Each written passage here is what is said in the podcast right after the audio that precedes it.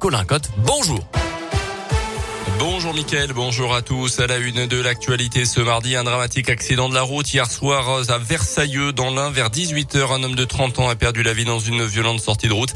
Selon cause, selon les premiers éléments, son véhicule a percuté un arbre sur le bas-côté, euh, tuant donc le conducteur. Une enquête est en cours.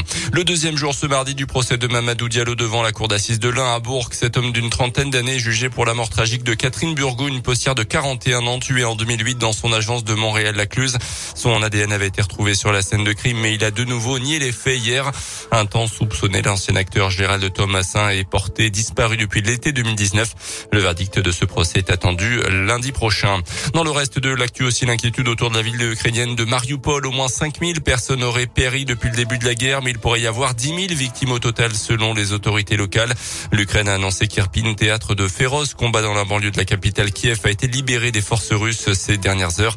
De nouvelles tractations vont débuter aujourd'hui aujourd'hui en Turquie pour tenter de trouver une solution à ce conflit entre la Russie et l'Ukraine qui dure désormais depuis plus d'un mois. Plus légèrement du football, la défaite du FBBP hier soir contre le leader de National, Laval, 2 buts 1. Les Bressans sont quatrième et iront à Concarneau en fin de semaine. À noter que l'équipe de France est à Lille ce soir pour un deuxième match amical de cette trêve internationale. Cette fois, l'équipe de France de Didier Deschamps va affronter l'Afrique du Sud après sa victoire contre la Côte d'Ivoire. Coup d'envoi euh, entre la France et l'Afrique du Sud à 21h15 ce soir à Lille.